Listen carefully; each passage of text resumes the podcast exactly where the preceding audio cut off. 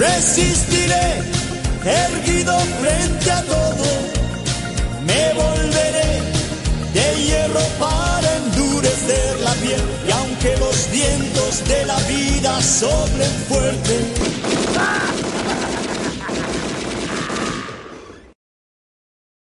Resistiré.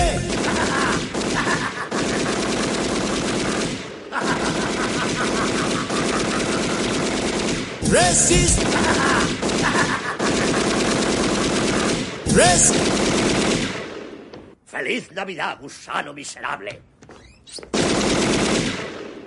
¡Y próspero año nuevo!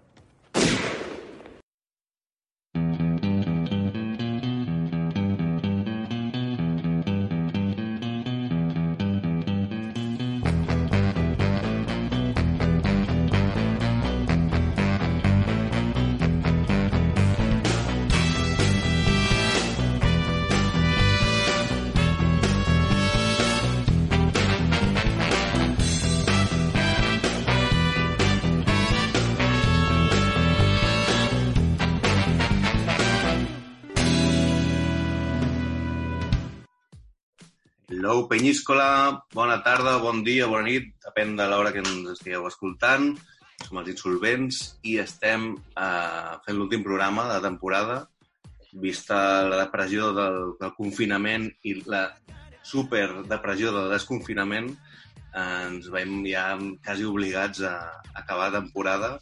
Una temporada que hi ha hagut llums i ombres i, i bueno, que ha passat de tot i potser la notícia més destacada és que hem abandonat una Sans Montjuïc.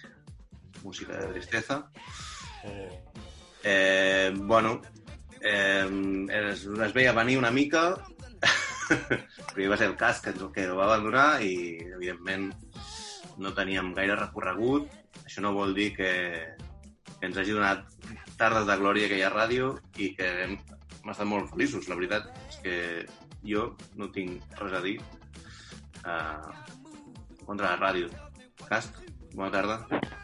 He fet càlculs, eh? Veiem que... Càlculs. Jo, jo hem perdut uns 250 euros en aquella ràdio, eh? Vull dir que... A Bueno. tu, com a bon insolvent, bueno, vas haver de fer una mica de triquinyueles per no pagar els últims mesos, no? Bueno, tinc deutes amb la ràdio, però De ja ens avisa que no aquí, cobrarà. Si algú ens escolta, recordar que tornarem les claus que ens tornin els 20 euros.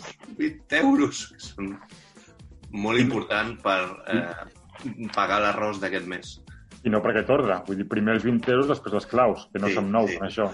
Que no compromin que estan... Ah. Caldo, Francis Caner, bona tarda. Bona tarda. Tècnic, t'emparo, perquè evidentment no fas res, només Espera, els auriculars i parles, cosa que també I jo parlo ho poc. agraeixo. Claro, poc no, jo no tinc cap, cap paraula dolenta per la ràdio. Ens ha donat tota la llibertat màxima que, que, que podíem. Sí, Que pilotes.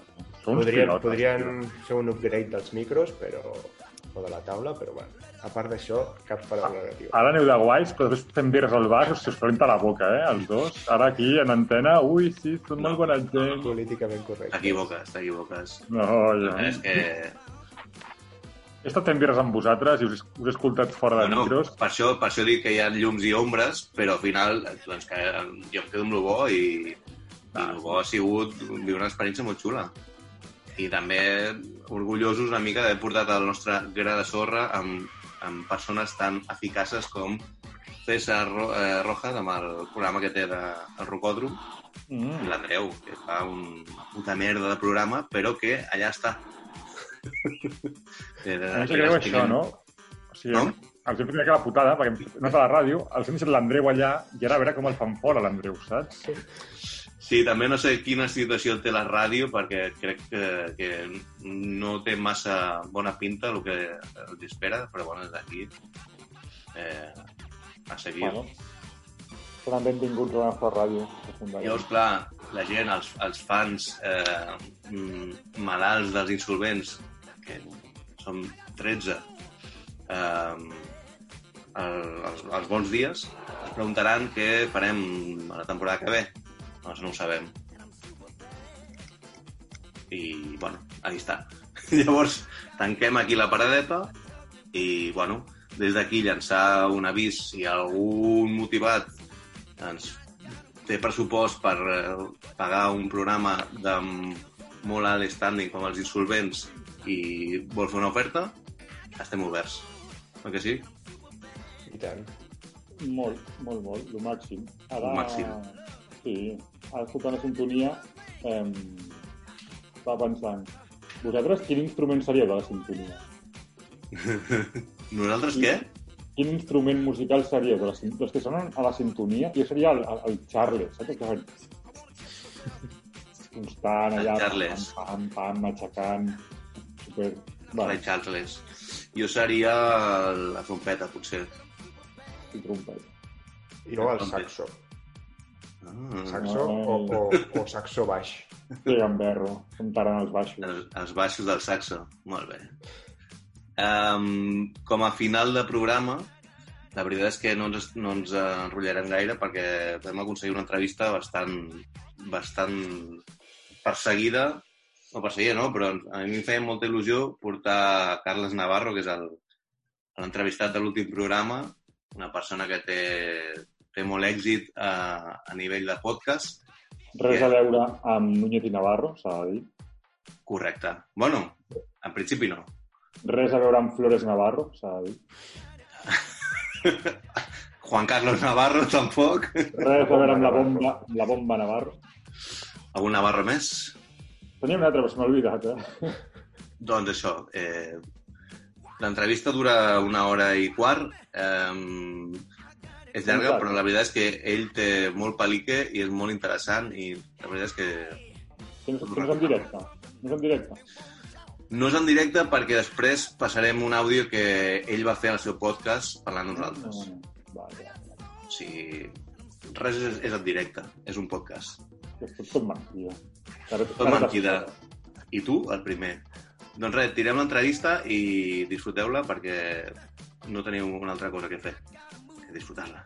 Endavant, entrevista.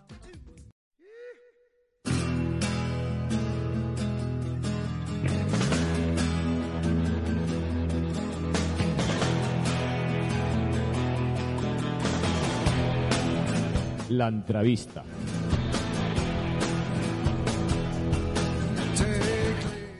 Doncs avui tenim a Carles Navarro, eh, nòmada digital, emprenedor, fotògraf especialitat en fotografia d'estoc, on ha creat Fotodinero, una acadèmia online per aprendre a vendre fotos per internet i on també podeu descobrir tot aquest negoci a través del podcast setmanal que té, que diu Fotografia d'estoc. És també el creador de la web vivedistinto.com, on ofereix els coneixements per crear un negoci online i del que també es pot escoltar el podcast Nòmada Digital a iVox o normal, iVox, sí. Eh, també tens un altre negoci online que es diu Club Nòmada, on ofereixes possibilitats de comprar bitllets baratos d'avió als usuaris. Eh, ets de Cardedeu, però amb residència a Nicaragua, on has viscut molts anys. Ets una persona inquieta, vius viatjant, sempre amb una càmera de mà. Has publicat diferents llibres sobre el teu estil de vida. Ets un gran comunicador a través dels, dels teus podcasts i ets, sens dubte, un insolvent premium i, personalment, és el que deia, no? em fa molta il·lusió acabar la, la temporada amb tu i res, pues, no sé si m'he deixat alguna cosa, No, no, bueno, sí, alguna cosa, però que no, moltes gràcies, tio. segur, no? Sí, sí. Però clar, que No, no, la, la veritat, coses que... sí, sí, he fet moltes coses i, i clar, quan, quan ho dius així en, en llista és enorme, no? Eh, res, jo, a mi sempre m'agrada col·laborar i, i compartir coneixement, així que encantat d'estar aquí i, i al revés, agrair-vos a vosaltres que compteu amb, amb mi, no? Clar, clar, encantats. Vale, No, no. eh, digue'm, digue'm, Estàs enamorat? d'aquí o de què? Bueno, de, del Home, m'he enamorat bastant de l'estil de vida que té el cabron, perquè vius molt bé, però tu has currat. Llavors, és una mica l'esperit de, de, del programa, perquè al final el programa dels insolvents és una mica de, de donar coneixement a, a gent que es busca la vida de manera alternativa, fora del sistema, i jo crec que des de que porto un any escoltant els teus programes, doncs encaixes molt en, en el nostre estil de, de programa no? que volíem fer i per això d'aquí ve el, el feeling. Sí, sí, bueno, jo la, sí, crec que, que l'estil de vida que porto jo sí que no és insolvent, sóc solvent. Entenc que, que la part econòmica també és una, és una part necessària per poder viure com vols, però, però sí, ti- tinc un estil de vida que és envejable per molta gent, però que no és inassumible, o sigui, que és, que és senzillament és això, no? és, és tenir-ho clar i, i començar a treballar en aquesta direcció i, i qualsevol hi arriba. I és una miqueta el que intento demostrar doncs, amb, amb tot el que faig, no? de que si jo ho he pogut fer, doncs, també ho pot fer qualsevol i, i a més a més facilito una miqueta el camí que ja, que ja he fet jo no? per, per poder-lo seguir. Teu camí que d'alguna manera va començar quan eres mig adolescent o ja cap als 18-19 ja vas marxar amb un projecte a una ONG a Sí. Nicaragua, no? Sí, jo, o sigui, jo vaig... No, no tinc estudis, això és algo que sempre pues, pues s'ha quedat pendent, no? Però vaig començar a treballar molt jove, de fet treballava als, als 16 i 17 ja treballava a Sants, treballava a Barcelona, Ah, sí? I sí, vaig estar en una empresa informàtica. Jo bueno, vaig començar a, a treballar com a tècnic d'informàtica amb 14 anys. Uh, aquí a Cardedeu vam muntar el, el, bueno, doncs el típic taller d'informàtica de l'època, no? Acabava de sortir Windows XP i, i estàvem sortint del 98 i, i s'ensablaven els ordinadors a mà i tot això. sí. I, i després de, de l'experiència, l'última experiència laboral així que he tingut uh, per cuenta ajena, va ser a, a Barcelona, això, una empresa informàtica que donàvem servei tècnic a, a extern a altres empreses no? per, per tot Barcelona. I, i estar fins als nassos de- d'estar treballant per ningú i vaig decidir marxar. I va ser doncs, Nicaragua amb 18 anys, a la que jo ja vaig comunicar a l'empresa amb 17, de fet, que, que marxava i que, que em pirava a Nicaragua. bueno, en, en un inici havia de ser Bolívia, després al Congo i va acabar sent Nicaragua. Era, m'era bastant igual en aquell moment. Volia marxar. I sí, sí, sí, volia marxar i va tocar Nicaragua i mira, després pues, em va agradar i, i, i des d'entonces, no? Ara pues, ja fa 14 anys d'això. Perquè tu, o sigui, estàs... Eh, tens residència permanent a, a Nicaragua, no? Durant tot aquest Sí. temps. Has, has viscut allà, t'has creat els teus negocis Sí, i... sí, no, vaig, vaig estar al, al principi, doncs, bueno, el 2006 vaig estar, que va ser quan hi vaig anar, no? amb, amb 18 anyets, vaig Mhm. anar cap allà, ho vaig descobrir, vaig veure com funcionava el tema de les ONGs i això, també em vaig desencantar molt, perquè és, és Sí, no? un niu de corrupció i de, de, de marcar-se medalles a costa dels altres, que tampoc em va fotre puta gràcia. I, i vaig estar molts anys que anava i tornava. Aleshores, també una altra cosa que tenia molt clara era que anava... Jo tinc esperit emprenedor, des de sempre m'he muntat les coses pel meu propi compte i quan he treballat per altres normalment he sigut explotat. Aleshores no, bueno, vaig decidir que no volia tornar a treballar per ningú, com a mínim per necessitat. I, i vaig muntar negoci primer a Barcelona. A, a Catalunya teníem doncs, això, venda ambulant de menjar i anàvem de festa major en festa major i, i feien temporada. No? Aleshores, ràpidament m'ho vaig muntar de manera que podia estar als estius a, aquí, a, a Catalunya, doncs, treballant com, com un cabron, o sigui, treballant moltíssim, fent més hores que un rellotge, però també estalviant molt, en guanyar molt bé la vida i, i la resta de l'any doncs, estar a Nicaragua. I a partir... Doncs, bueno, la residència permanent em sembla que la vaig tenir a partir del 2013 a Nicaragua. Mentrestant, senzillament, entrava visats de turista i, i feia doncs, visarrans, no? que es diu de, sortia i mantenia el, el visat vigent i estava per temporades. I mig vivia a Catalunya, mig vivia a Nicaragua. Eh, perquè un dels els negocis que vas crear quan estàs a Nicaragua va ser crear una guia turística de, del país, no? On anaves oferint Sí. a diferents negocis eh, que posar la seva Mm. publicitat a la teva guia. Sí, de fet, o sigui, amb el tema de, de la venda ambulant de menjar, m'anava molt bé i, i em permetia doncs, tenir sis mesos l'any de, de vacances totals. Aleshores, el que feia, com que també venia fotos online, em, em dedicava a viatjar pel país, per Nicaragua, a fer fotografies, senzillament. Vaig, vaig fotografiar, tinc, tinc el major arxiu del món de Nicaragua. Eh, bueno, doncs, doncs això, anava viatjant per tot el país, me'l vaig conèixer tot i, i Si tu, tu vas veure no? un, un nitxo de, de fotografia, vas dir aquí ja no hi ha fotos i les faré totes perquè mm. siguin meves, no? Com un... Sí. Bueno, tampoc va ser això, va ser, va ser... Jo tenia moltes ganes de viatjar i conèixer Nicaragua i és un país que, que té una idiosincràsia molt pròpia, no? I a més a més, com que jo de, de, soc d'àrea de fora a Barcelona, o sigui, pues això de Cardedeu, no? tot i que he nascut a la ciutat, uh -huh. uh, no utilitzava el castellà gairebé mai. I quan vaig començar a utilitzar castellà de manera freqüent va ser a Nicaragua, de manera que vaig començar a aprendre a parlar nicaragüense, a més a més amb un accent molt tancat i marcat i, i diferenciat d'un poble del nord. Aleshores, uh, la meva manera de parlar allà em, em facilitava moltíssim la connexió amb la gent local. Clar. I, bueno, no sé, va ser com trobar un espai, un segon país, no? On dir, vale, aquí em sento molt lliure, puc fer el que em dóna gana bastant i, a més a més, entenc molt bé com funciona la gent i connecto molt. I després també treballava molt amb, amb temes de cooperació, li pots dir, o és igual, ajudant a, a gent de recursos molt baixos, de, de les àrees rurals. He dirigit finques cafetaleres o, o bueno, finques d'això, de productors de, de blat i de, de blat de moro i de, de frijoles i tal. No? I va ser com, bueno, una més a més. Anava fent fotos per allà on anava, anava viatjant, anava coneixent i, i al final va haver-hi un punt en què vaig dir, hòstia, si és que conec tot el país, doncs per què no monto això, una, una guia online? Que era un negoci que, que també em ve de família. Jo el, alguns estius aquí havia treballat... El, el meu pare té un... Bueno, tenia fins ara un, el diari local de, de Cardedeu. Ah, molt bé. Aleshores, és algo que jo ja coneixia, el anar a vendre publicitat a pimes. Uh -huh. I, I vaig decidir muntar-ho fent-ho bé, o sigui, doncs, currant de debò i amb la història de que en res, en, no sé, és que va ser brutal. Quan vaig anar a vendre el primer cop vaig, vaig fer més de 3.500 euros en un dia. I sí. vaig dir, vale, tinc un, tinc un negoci molt bèstia, no?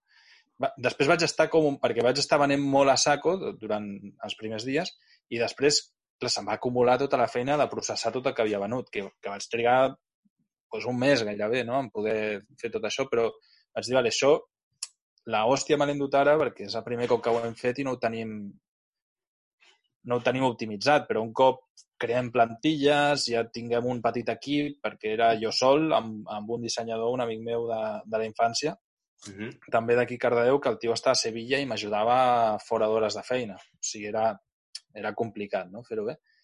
I, I en el moment en què vaig començar a optimitzar-ho, vaig dir, hòstia, aquí tinc un negoci que em mola, puc explotar i és bastant millor que anar de concerts a aguantar borratxos o, o anar a discoteques, perquè treballava molt discoteques, on amb Barramolcs també m'havia cremat molt la feina que fèiem. O sigui, pensa que, que doncs, bueno, tots sabem el que és un pàrquing d'una discoteca i no fot ni gràcia estar allà sol a les 7 del matí aguantant a tota la penya quan, quan hi ha problemes, no? I estan allà. Clar, és un altre business que, que, que vas fer que, que ho trobo espectacular perquè ara que està tot petau de food trucks, tu en aquell temps... Sí, ho vaig fer abans. Ho vas fer no, abans? No es, deien, no es deien ni food trucks. No, ah. volant, no? Era, era, eren les xurreries, es deia no, xurreries, tot i que no feien xurros, ens, ens coneixien per xurreries. Això ho vaig fer perquè jo estava vinculat a grups socials eh, aquí i organitzàvem molts concerts, que era la manera que teníem en aquell moment, i festes majors alternatives i tal, no? Uh -huh. I, I ho vaig fer com a resposta a... bueno, i és que ja et dic, al final, o sigui, a mi el de sempre era com, com que em surt molt natural i uh -huh. veia que tots ens centràvem molt en la barra, en la beguda, és lo típic, no? Festa major, què necessitem? La beguda, tal. I ningú mirava el menjar. I, i vaig dir, hòstia, sempre tenia molta necessitat de diners a Casa Popular d'aquí o doncs, això, saps? Jo mm. havia fundat a Casa Popular que vam tenir aquí a Cardedeu, havia estat molt vinculat a, a moviments socials i de més, i, i era com que sempre teníem un problema de pasta generalitzat a tot el país i com feies assemblees de coordinadores d'assemblees de nivell nacional, tothom tenia el mateix problema, no? Anàvem sempre molt curts de diners per, per autogestionar-nos. I, I vaig dir, doncs, per què no senzillament algo que ja estem fent doncs, ho explotem més? i ho vaig proposar a nivell de col·lectiu. Eh, també va ser com un punt d'inflexió, jo crec, de desenganyar-me del funcionament dels col·lectius. Penso que la iniciativa particular és bastant millor molts cops que la col·lectiu, perquè molts cops el, el mateix tema de que sigui un col·lectiu et, et fa enredar-hi tot, no? Et fa Sí. pausa aquest tipus o mata aquest tipus d'iniciatives. I ens diu, bueno, doncs ho faig jo i ho vinculo als moviments socials i do- donant una part de la meva feina. Mentre jo em pugui guanyar la vida, també em sembla just que, que doncs això, no? I, I clar, com que ja tenia tota la xarxa de contactes feta, doncs senzillament vaig oferir i vaig dir, mira, jo he creat aquesta infraestructura, ho he legalitzat tot, ens encarreguem de tot, nosaltres venim, muntem, servim, us donem menjar a tots els artistes, que això era un altre problema afegit que sempre hi havia, no? No sé si, si heu estat en algun lloc on s'han organitzat concerts i de més, però era de dir, doncs, teniu tot, tots els de seguretat, tots els artistes, tot, tothom, els donem de menjar tots i us deixem una pasta i nosaltres ens guanyem la vida. I clar, no existien els food trucks, de, de cop va ser per tothom com sí, sí, i se'ns va omplir l'agenda. I també va ser brutal, o sigui, que treballàvem com bojos, fèiem en, vaig començar amb un remolc i el primer any ja en teníem dos, però és que en, en dos anys en vaig tenir cinc. I, i un munt de gent, camions, era, de cop es va fer molt gran. Després, doncs això, va començar, va, va ser just a l'època de la crisi i, i bueno, doncs van començar a haver-hi més retallades de pressupostos municipals per organitzar concerts, a, a haver-hi més tema, es va fer també la llei de festes, que, que ho, va, ho va retallar tot, no? I, i a poc a poc es van anar tancant moltes discoteques també, que eren el nostre, diguem, sustento de tot l'any, i, i mica en mica es va anar reduint també l'empresa i al final va quedar reduïta a, uns quants, a unes quantes festes que, que anàvem sempre. I, I és això, al final també d'un munt de problemes vaig, vaig decidir que millor ho, ho, ho cancel·lava i és algo que és que no hi tornaria ara ni que m'ho perquè- Aquella decisió, Joder, eh, retirarse a tiempo, no?, que es diu. Sí, sí, sí, sí va, A va estar d'això, molt quan ja estava tot el tema molt, molt trillat, de molts food trucks, de, de, de tot... Bueno, ara és que vas a un festival, està ple Sí, sí. de... I Ara hi ha festivals de food trucks directament. Sí, no? És- Sí, sí, sí. A Barcelona en tenim uns quants. Sí, sí, de, de, de només és anar a menjar, no? El tema, nosaltres era, Sí, és veritat, és veritat. El Palo era més guarro, eren bocates i patates fregides i tal, però, però bueno, pues sí, sí. Era, era molt de curro. I ho vas deixar i et vas instal·lar ja definitivament a Nicaragua. Sí, exacte. Va ser, va ser també pues, això, una miqueta natural, no? Perquè jo quan, quan vaig arribar... Mira, el 2014, quan ja em vaig construir una casa a Nicaragua, vaig comprar un terreny i vaig construir una, una casa. Jo mateix, amb, amb, amb uns constructors. I... Perquè tu pots comprar un terreny, siguis... Sí, com a estranger Allà, pots no? comprar un terreny, sí.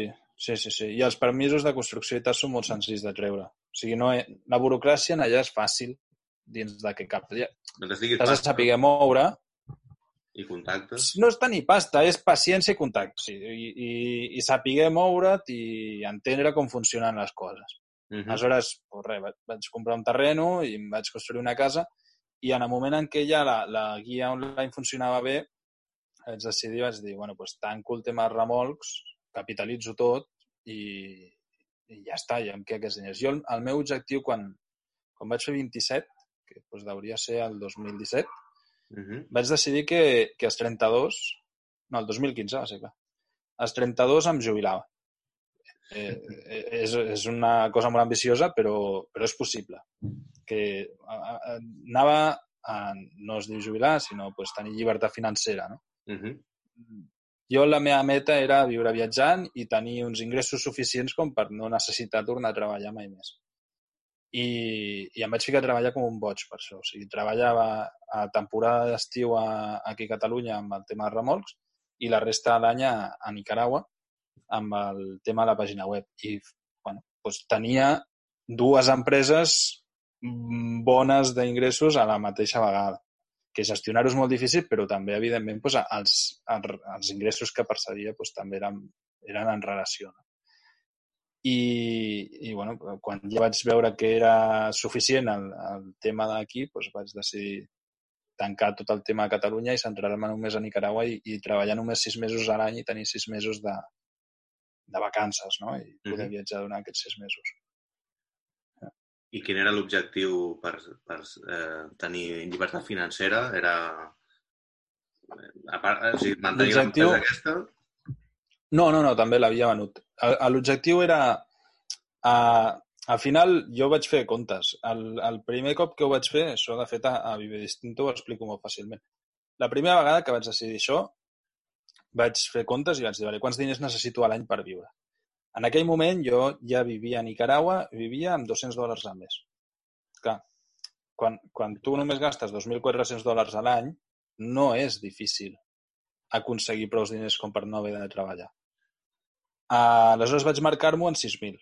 Vaig dir, vale, jo amb 6.000 dòlars eh, bueno, tinc suficient com per viure 8 mesos a l'any a Nicaragua i anar-me'n cap a Catalunya 4 mesos a l'any i ja estar veient amics i tal. I vaig anar al banc i li vaig dir, vale, vull cobrar 6.000 dòlars al, a l'any. Que, quants diners necessites? I... El, banc, el banc d'allà? Del banc de Nicaragua, sí. En allà els bancs funcionen diferent, funcionen estil americà. Vale? No, no has de pagar per tenir diners al banc, al revés, et donen diners per tenir pasta, que és, com, que és, que és lo lògic, sí. Lògic, sí. sí. Ells entenen que el seu negoci són els teus diners i, per tant, et, et donen diners a tu per tenir-los.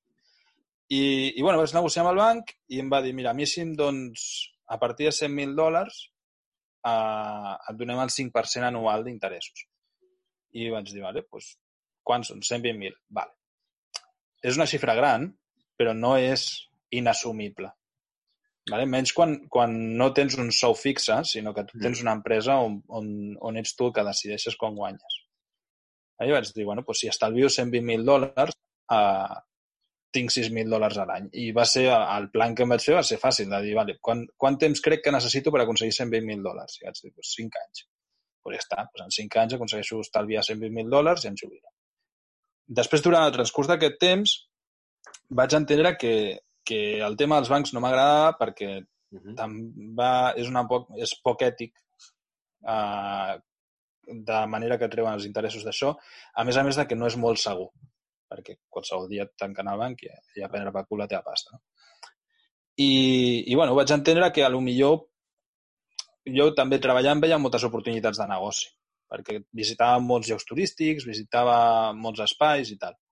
I, bueno, vaig descobrir que hi havia un lloc a Nicaragua, concretament al sud, a frontera amb Costa Rica, que es diu San Juan del Sur, que és superturístic, on hi havia una colònia de retirats, de, de jubilats americans, de 2.000 jubilats americans en un poble d'allà. Uh -huh. Que, I el lloguer estava caríssim, totalment desproporcionat, a més a més, amb, amb el preu de compra de, dels terrenys i de les cases i de construcció de lo que és el país, no? I es diu, bueno, doncs compro una, un terreno, ho inverteixo, construeixo tres apartaments i, i es veu, i ja està. Mm. I amb una inversió bastant inferior a 120, eh, aconseguia unes rendes de 1.500 dòlars al mes. I, i res, ho vaig negociar i, i el 2018 doncs, vaig comprar el terreny i vaig començar a construir. I, i a més a més vaig prellogar amb un contracte amb una gent que es dedica a, a gestionar espais turístics, doncs, a gestionar propietats que, que això que ells em pagaven a mi un fixe i després ells ho explotaven i, i s'encarregaven de tot. I, i ja, amb, doncs, amb tres, dos anys abans de, del que jo havia previst ja tenia gairebé el pla de, de la llibertat, de llibertat financera fet. No? Amb la mala història de que això, doncs mira, et puc dir la data, a més a més, va ser el 21 d'abril del 2018 Que jo vaig estar pagant tots els impostos de, en, el, en el poble per, per començar a construir tot i ja tenia doncs, tots els, els estalvis necessaris per fer-ho i, i encara una miqueta més. I el dia, dos dies abans, el dia 18, van començar unes protestes a Nicaragua que van desembocar en una guerra civil. Uh, doncs això, el, el 19 d'abril va començar, va haver una matança d'estudiants i, i bueno, doncs vam estar en un conflicte armat a tot el país fins a mitjans de juliol. I, i evidentment, tot, tot se'n va anar a prendre per cul, perquè el primer que es va veure afectat va ser el turisme, que va desaparèixer. I això, bueno, doncs al final em va fer... També l'altra part era que estava venent l'altre negoci, estava venent el negoci de, de la pàgina web. És a dir, que me'l venia i que ho capitalitzava tot. I, i res, doncs, doncs senzillament vaig haver de tancar i marxar i salvar la vida, que era l'important en aquell moment de mi i dels meus, no? Que fort. I sí, sí, va ser una miqueta com... Bueno, potser com, bueno, una hòstia realitat, no? no? Que va ser això. Sí. Hm. Sí, de- després, a veure, ho penses i millor que em passés en aquell moment que no pas un cop tot construït. Ah, clar. Perquè el resultat és el mateix, però, però clar, eh, era un pas després, no? Perquè ara la, la, el turisme a Nicaragua com està? Ara amb el coronavirus no és inexistent, però no, a veure, no, el tema abans estava malament. O sigui, ha quedat molt tocat per, per molt de temps, perquè ha, el problema és que l'estabilitat del país s'ha trencat. I aleshores, a, bueno, doncs a, a ulls internacionals, Ja, no, no és un lloc molt segur. Uh, tot i això, la realitat és que estava ja un altre cop totalment estabilitzat. Eh, ara torna a estar molt greu i el problema és, si en aquí entenem que el sector turístic eh, està passant ara per un mal tràngol, en allà està passant per un mal tràngol després d'haver passat ja un mal tràngol. És a dir, està, està, en allà està lloviendo sobre mojado. No? O sigui, allà estan tots molt arruïnats i, i ara han de tornar a aguantar una segona crisi que, que no se sap fins quan durarà, tal, con lo qual està molt, molt malament. Jo he abandonat també el pla aquest i he abandonat la idea de la llibertat financera perquè penso que, no, que ja no ho busco. O sigui, ja no... Després de- d'haver marxat del país, en el 2018, vaig tenir un, una sèrie de... Com, doncs vaig marxar al juliol gairebé, eh, com de molts successos bastant aleatoris que, que eren molt negatius. Pues, en trencament d'una parella, se'n va morir un familiar molt proper, de cop, sense esperar-ho, i, i se'n va morir el meu company també, el, el, un gos que, que tenia, que, que anava amb mi a tot arreu, portava jo més de 10 anys amb el gos per tot el món. I, i bueno, doncs va haver de, doncs, senzillament va morir de vell, no? I, i vaig decidir que, que necessitava un punt d'inflexió, un punt de, de, de sobretot d'introspecció, i va ser quan vaig ficar me'n me'n vaig anar, vaig agafar un bitllet d'avió, me'n vaig anar a Tailàndia, vaig anar a escriure un llibre. I vaig tornar amb un, amb un llibre que, que és el, el primer publicat, que és la, la vida que jo quiero, que, que senzillament em, em preguntava a mi mateix què era el que volia fer. No? I jo m'havia ensegat molt amb el tema aquest de llibertat financera perquè és com molt utòpic i realment ho anava a aconseguir. O sigui, no, si no haguessin succeït coses estranyes, jo ho hagués aconseguit. Sí, ho tenia molt... A més a més, tenia com una espècie de pique interna, un, un, un punt d'ego de, de dir... Hi havia gent que ja ho ha aconseguit, hi ha, hi ha algun escriptor que ho ha aconseguit en 40 anys i anava a dir, és que jo ho he aconseguit en 30. I a més a més m'ha costat només 3 anys i mig. No? Tenia com un punt aquest de dir, pues aquí està, ole mis cojones. Però, però bueno, pues vaig entendre que realment no era ni el que necessitava ni el que buscava. Perquè i, I què? O sigui, em vaig plantejar i dir, bueno, ho hagués aconseguit i què? Què, què hagués fet? No? Què, què hagués canviat? Doncs pues a lo millor la manera de, de veure la vida és, és l'important i no... Sobretot entendre que la part econòmica no ha, de, no ha de ser la part primordial de la vida i que a, almenys al meu parer ha d'anar relacionada amb els teus valors i amb la, el teu sentit de la vida. No? I, i, I en aquí va ser com vaig decidir de dir, hòstia, Vale, M'he trobat tot això, la- tot s'ha anat a la merda. Jo, el, tema de Nicaragua, sigui, vaig haver de... Pues, em va costar més de 50.000 euros, parlant en, en plata. O sigui, el, el, econòmicament va ser un, un, una hòstia forta, no? I, I de cop vaig pensar i vaig dir, mira, si els diners que, que necessito per viure jo són molt pocs, tinc una vida sempre molt austera, per quin motiu m'haig d'ara preocupar jo d'estar corrent com un cabron per aconseguir diners, per, per aconseguir més diners? És que no tenia cap sentit, no? Jo prefereixo fer el que a mi m'agrada i intentar aportar una miqueta de valors i, i de manera de viure i de cultura a la societat i si a sobre així em puc guanyar la vida, doncs endavant, no? I, i des d'aleshores, la veritat és que he vist superbé, bueno, viatjant pel món, vaig decidir també això, que no necessitava cap espai per viure, vaig vendre casa meva Mhm. i, i ja està. I, i porto doncs, viatjant des d'aleshores. Passo temporades a Catalunya perquè m'agrada veure els amics, veure la família Mhm. Passo temporades a Nicaragua perquè hi tinc també una part de projecte social en allà, que, en el que hi crec molt i, i treballo activament sempre. I tot i que ho faig a través d'internet, doncs, també està bé de tant en tant doncs, passar-hi una temporada física en allà, que sé que ens ajuda molt que hi sigui. I, i la resta de temps, doncs, senzillament em dedico a, a fer el que m'agrada, no? I estic sempre o amb la càmera, amb la foto, o, o fent difusió, com ara, o, o amb els podcasts, els blogs i tal, no? I sí que també, eh, mica en mica, doncs, he anat trobant un equilibri entre els ingressos que entren i les hores que jo hi haig de dedicar. De fet, a, a Vive Distinto doncs, cada mes ensenyo no? les hores que he treballat i, Mhm. i el cost de vida que he tingut.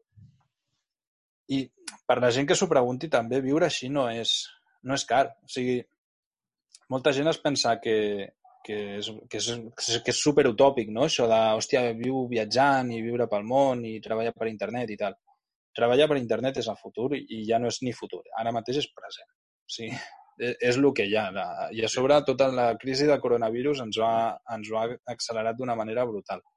Ha agafat i, i, i de cop hòstia, teletrabajo, teletrabajo. Dius, bueno, ja, ja, hi ha gent que portem molts anys amb això i, i era normal que la societat anés cap a aquesta direcció. L'únic que ara de cop doncs, és una necessitat eh, sanitària. I, I per altra banda, el, el tema del cost de vida és que en el moment en què prescindeixes de qualsevol gasto fixa, com pot ser un, doncs un lloguer o, o una hipoteca, que són els dos gastos aquí, sobretot de, si, si qui ens escoltes de- d'àrea metropolitana de Barcelona, Mhm. eh, és que és part de, també de la filosofia que intento transmetre. No? O sigui, no pot ser que, que el lloguer d'un pis, si ets de Barna, eh, sigui més que el teu propi sou o el 80% del sou, o ja no només el lloguer, sinó el lloguer i els gastos associats d'un pis, no? i d'impostos, i, i si ets autònom ja és que és l'hòstia. O sigui, és, està tot tan mal fet que, que jo vaig arribar a la conclusió de dir, bueno, tot, tot és una merda, no? I, I ho vull intentar canviar, però no em penso deixar la vida intentant canviar. Senzillament me'n vaig. I, i me'n vaig de debò del sistema. Per tant, em creo el meu propi sistema i el meu propi sistema em permet viure a qualsevol lloc del món i em permet tributar on a mi m'interessa i em permet fer la vida que jo vull i treballar poques hores i dedicar-me, a més a més, a treballar fent el que m'agrada. I tot el que no m'agrada i que haig de fer, doncs jo que sé, per exemple, parts del negoci que no m'interessa, no? El tema comptabilitat, papers i tot això. Doncs, bueno, tot això ara ja ho he delegat. I, bueno, doncs treballo una miqueta més, ho faig una miqueta més gran, delego aquesta part i em dedico només a la part que sí que m'agrada, no? I, i sí, clar, la, la vida que tinc ara és la hòstia, està molt bé. És, és, és viatjar, a més a més sempre estic en climes tropicals o, o vinc aquí a l'estiu perquè no m'agrada el fred. Uh, normalment rodejat del mar, amb palmeres a prop, no? la típica imatge que es té de, de, De vividor. d'un home digital. Sí, de vividor, exacte. Però jo crec que, que en això també hi ha com un concepte que ens hem de sentir culpables, els que ens trobem viatjant Ah, així. sí. Saps que vull dir? A, a nivell social és com, hòstia, és que que que, que, bé que vius. A mi això m'ho diu molta gent. Hòstia, si jo pogués, quina enveja. Sí, sí. I, i dius, Inclús t'has de sentir malament, no? Això és, molt, també Clar, molt, és que- és molt català, no? Si tu no fots el, el Sí. pal o no treballes, diu, pues, pues, jo prefereixo no treballar. Sí, sí. Que, Clar, que, treballa que tu, no o hores, sigui, no sé. Pues que Sí, sí. sí. millor. No. Bueno, Exacte. Jo, jo al final, hòstia, hi ha molta gent que, que es mata treballant, no? I després parles amb, amb ells i, i sobretot els que es tenen realment la ment oberta de dir i, i fer-te la pregunta de plantejar-te tu la teva feina t'omple? És que el, i això hi ha, hi ha datos estadístics d'això, eh? el 80% de la gent et diu que no, que ho fa només per una necessitat econòmica. Clar. Que també ho entenc, perquè aquesta necessitat hi és. Però la següent pregunta lògica és dir, vale, com que no, fas alguna cosa per canviar-ho? I la següent resposta és no. I dius, bueno, doncs aleshores pues enveja amb el que vulguis, però, però el problema és teu, saps? O sigui, a mi que tu m'envegis la manera de viure me la bufa molt, perquè jo segueixo visquent bé i visc com vull. El, el que intento justament és ajudar-te tu a que facis el canvi de xip i que canvis tu la teva manera de viure perquè la visquis millor, no? I, i això, evidentment, ningú t'ho farà per tu. Necessites tu ficar-t'hi i, i treballar tu pel teu compte, a veure si no.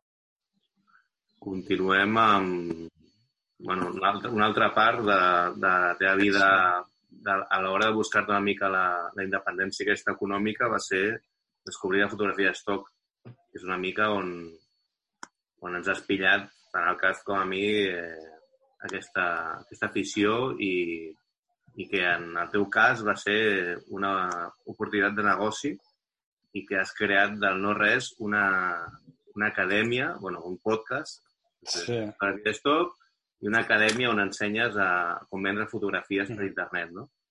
Que sembla molt, molt senzill, però que a la gent que veu No, començar fa uns seu anys què. era com una mica complexa perquè hi ha moltes agències i una mica és el que feu, ajudeu a, a la gent a, a trobar el camí correcte, no? Sí, exactament. Bueno, jo és algo, la fotografia em ve de tota la vida, no? El meu pare és fotògraf i, i sempre ha tingut una càmera a les mans. I, i pues això, també vaig descobrir un dia de casualitat la fotografia stock, pues farà ara 7 o 8 anys, i vaig començar a pujar fotos abans d'imatges per vendre, no? I, I al principi treia uns cèntims i m'anava com al cul perquè feia el mateix error molts cops, però en aquell moment realment no hi havia, no hi havia cap mena d'informació i, i era super difícil trobar res. I al final, a través d'haver conegut un fotògraf que ho feia bé, de, un, un noi d'aquí de Masnou, que ven cada un parell de dies i em va ensenyar el que feia i vaig entendre els errors que jo estava cometent i vaig canviar el xip no, de, de com vendre fotos online i etiquetar bé i entendre la temàtica no, i de més. Vaig començar a buscar més informació per internet, sobretot en anglès. Uh -huh. I em vaig adonar que ja hi havia eh, foros, sobretot en aquell moment es feien servir molts foros d'això, de, de venda fotos online i, molta més gent dedicant-s'hi a això, hi havia professionals, no? i jo m'imaginava que era una cosa on hi havia fotògrafs que es treien un mes a més i no, hi, hi havia penya que treia milers de dòlars i hi havia productores eh, dedicades a això i, i hi havia pues, una professionalització de tot això. I em vaig començar a interessar, vaig començar a prendre més en sèrio amb les fotos que tenia a Nicaragua, vaig començar a fer fotos que ja eren dedicades a la venda i, i de cop vaig dir, bueno, pues, tinc els coneixements per fer una web, em venia de gust també canviar una miqueta el tema de, de la guia online perquè en tenia ja molt cremat no, de Nicaragua i vaig dir, va, doncs creo el que primer va ser només un blog que era fotodinero.com I, i, i ensenyava en el blog per escrit com, com vendre fotos online i bueno, parlar la meva experiència i tal, no? i promocionava una miqueta i vaig ser el primer en, en llengua espanyola. Aleshores, de cop és una que és molt golós, no? Perquè tots... Ara les càmeres no costen res, tothom té molta càmera. Tothom té accés a una reflex per 300 euros. I tothom té mòbils que fa una foto de l'hòstia. Tothom li agrada viatjar i ara hi ha xarxes socials dedicades a les imatges, Instagram mateix, que, que tots ja estem i tothom li agrada molt fer-se fotos i tal. Quan de cop et dic, hòstia, que jo viatjo i vaig fer proves, doncs, jo què sé, me'n vaig anar a Cuba, me'n vaig estar un mes a Cuba i vaig dir, va, en quants diners me'n vaig a Cuba, no? I, i ho vaig fer en públic. I vaig dir, doncs jo amb les fotos que faci durant a, aquest mes, em sembla que ser, no arribava un mes, eren 25 dies o així, a veure si quant temps trigo en recuperar l'inversió de viatge a Cuba, que havien sigut 1.000 dòlars, no arribava. I, i res, en 7 o 8 mesos ja havia recuperat l'inversió del viatge, no? I ho vaig, ho vaig ensenyar públicament. I cada cop la gent era, hòstia, però si pots viure viatjant així. Sí, sí, clar. O sigui, realment es pot, si, si en saps, es pot i vam començar doncs, això, a promoure-ho. I després vaig passar de, de primer un curs en e-book, després vaig llançar un curs en vídeo, que, que ara hi ha la segona versió d'això, online encara, Fotodinero, mm. que és un curs d'iniciació a l'estoc, on t'ensenyo doncs, que, els conceptes més bàsics, a registrar-te a les agències, etc etc. I, I ja més endavant, doncs, a, arrel de fet d'haver escrit el llibre, vaig, vaig decidir que una de les coses que vaig decidir, a més a més és que recordo un moment perquè va ser com molt èpic, que estava en una platja escrivint sol, totalment sol, i de cop vaig veure llum i vaig dir, vale, vull muntar una acadèmia. O sigui, vull, vull agafar gent i professionalitzar-la de debò i agafar-los des d'inici i dir, no, no, és que vosaltres arribareu fins on vulgueu i us podem acompanyar en això, no? I vaig trucar al, al José Luis Carrascosa, que era un, un fotògraf de Madrid, que, que també pues, ella es dedicava professionalment a la fotografia stock i en aquell moment ella estava a l'aeroport d'Islàndia, no? I va fer una videollamada i tal, i estava en una platja allà a una illa a Tailàndia i vaig dir, oye, ¿por qué no montamos una, una acadèmia? Em va dir, vale, però també fem un podcast, que, que li mola molt, que això és podcast bastant patat. I això va ser doncs, al desembre del 2018. I el, a l'1 de gener del 2019 vam, vam emetre el primer episodi del podcast. I, i bueno, jo de màrqueting en sé vaig muntar-ho bé, vam fer un llançament potent, publicitat i tal, i, i va crear un boom de la hòstia. I en res vam aconseguir pues, centenars d'oients, a una audiència que cada cop es feia més gran, vam aconseguir patrocini del podcast i bueno, vam passar d'un a dos episodis setmanals i vam, vam mantenir tot el ritme de dos episodis setmanals tot el 2019. I, bueno, al, al punt que, jo que sé, ara em sembla que ens escolten 50.000 persones al mes, una borrada així. I... 50.000 persones al mes? Sí, sí, sí. Oh. És, és el podcast de fotografia que més s'escolta en tota Espanya, menys a iVox. I, I a més a més, o sigui, que jo, jo puc veure les estadístiques i flipes, no? Dius, quanta gent... I que a més a més hem creat molta escola. O sigui, hi ha, hi ha hagut molta gent que per A o per B ens ha descobert, també doncs això, ens han fet moltes entrevistes fora o el que sigui, no? I, i bueno, doncs et descobreixen, entenen el que és la fotografia d'estoc, entenen també com, com ho fem nosaltres i s'apunten primer el curs i després a l'acadèmia i, i realment és molt xulo. Jo ara estic creant l'acadèmia la, 2.0, per dir-ho d'una manera, estic fent tota la infraestructura nova, porto, doncs, bueno, tot el confinament estem treballant amb, amb això, amb un equip de desenvolupadors i, i ara, de fet, jo agafava i, i revisava en el grup que tenim de, dels membres de l'acadèmia, que ja són més de 200, que, que, ens que, on ells bueno, comenten no, els logros que han tingut. I clar, doncs, eh, tenim gent que ara mateix ja s'està traient un sou de, que viuen d'això, no? I, dius, hòstia, és que gent que jo sé, qui, sé, sé els noms i cognoms de, dels membres que han començat amb nosaltres i de, sobretot els que som més actius i que veus que sí, que, que realment hi ha gent que inclús m'ha superat a mi, no? Que, que guanya més que jo, perquè és que a mi em falten hores també per, per poder-m'hi dedicar bé a la a fotografia d'estat, però hi ha gent que de cop s'ha professionalitzat i que realment la hòstia, doncs perfecte, d'això es tractava, no? Bueno, jo, jo soc alumne, vaig apuntar al, a l'octubre de l'any passat i la veritat és que és, és molt guai i ja no només per l'acadèmia, el que feu, que ensenyeu moltes coses a l'hora de, de fer fotografia, sinó del podcast, no? que sembla que no, però també és un curro fer el podcast i mm. És una manera també de, de recolzar Bé? Sí. Però... No, no, el... ara estic super, super content d'haver descobert aquest, aquest mundillo i, clar, hi ha, hi ha hagut un boom, el que deies tu, d'una quantitat de gent que, que dius, bueno, no sé fins a quin punt és bo o dolent que la gent acabi coneixent tant aquest mundillo, perquè ja era un mundillo tri, trillat, no? Que a sobre... Sí, cada cop hi ha més competència. El que passa és que, a veure, això també jo tinc molta gent que m'ho ha dit molts cops, no? O sigui, nosaltres directament jo puc veure les estadístiques de la gent que ha entrat amb els meus enllaços de, que s'ha registrat a, agències, no? Gent que doncs, s'ha format amb mi i són milers. O sigui, hi ha, hi ha milers de persones que han entrat a agències per culpa meva. Però realment és algo que és una gota en un oceà. O sigui, Yeah. Nosaltres senzillament ho hem revolucionat en el, en el mercat de llengua castellana, que és, que és un mercat molt gran, però això ja passa als Estats Units, passa en, en blogs en anglès ja passa de fa anys, i, i en francès, i en, a Tailàndia també hi ha blogs d'això, hi ha bons professionals, és a dir, que és algo que sí, que cada cop hi ha més competència, però i què? Eh, també cada cop hi ha un mercat més gran, no, no passa res, o sigui, al final cada cop hi ha més medis digitals, cada pensa també que cada any els països eh, en vies de desenvolupament s'integren dins del món digital milions de persones. Amb la qual hi ha una demanda cada vegada més gran de tot el que són serveis digitals i stock és un mercat que cada cop és més enorme. No? Aleshores, jo crec que, que hi, ha, hi ha mercat per tothom i el que bueno, que s'ho pren en sèrio i, i ho fa bé, pues, també té resultats que, que li pertoquen, no? I, jo crec que la clau de, de tot això és eh, tenir paciència, és una carrera de, de mm. fons, mm. no? I no és tan bonic com penjar 100 fotos i, i guanyar diners. No. Sinó que no, no, no penses... la clau sí, sí. està en tenir paciència durant un any, dos anys, tres anys, no parar de pujar fotos, no? I, i al, al sí. final, potser, eh, si ho fas bé, et venen els, els beneficis.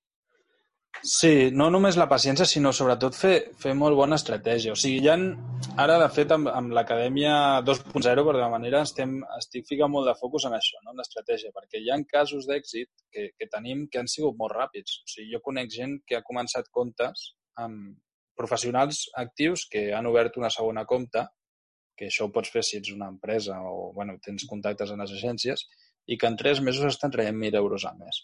Aleshores, això de, demostra que, que no és necessari que sigui una cursa de tan, de tan llarg recorregut, sinó que és molt més important l'efectivitat que tinguis i, i el contingut i l'estratègia que crees i a l'hora de pujar-ho i a on ho puges, no? I, i bueno, doncs estem fent molt hincapié en això, en com, en com si tu centres molt bé el focus i fas molt bé les coses, els resultats arriben super ràpid i no fa falta uh, tant de temps, no?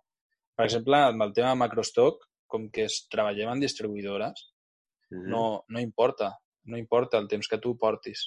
És a dir, no, el, la, la, el meu contingut que jo pujo avui no és el mateix que en el micro, per exemple, que, que sí que necessita un temps per posicionar-se, perquè la, la seva compta ja està creada fa molts anys. Tu ho estàs venent a través d'un tercer, de manera que des del dia 1 ja estàs entrant en una compta molt gran. Con la qual si tu et centres molt bé a, a treballar bé a la temàtica i, i sèries de fotografies així, pots accedir a tenir un, un ingrés més gran amb un menor temps no? d'inversió.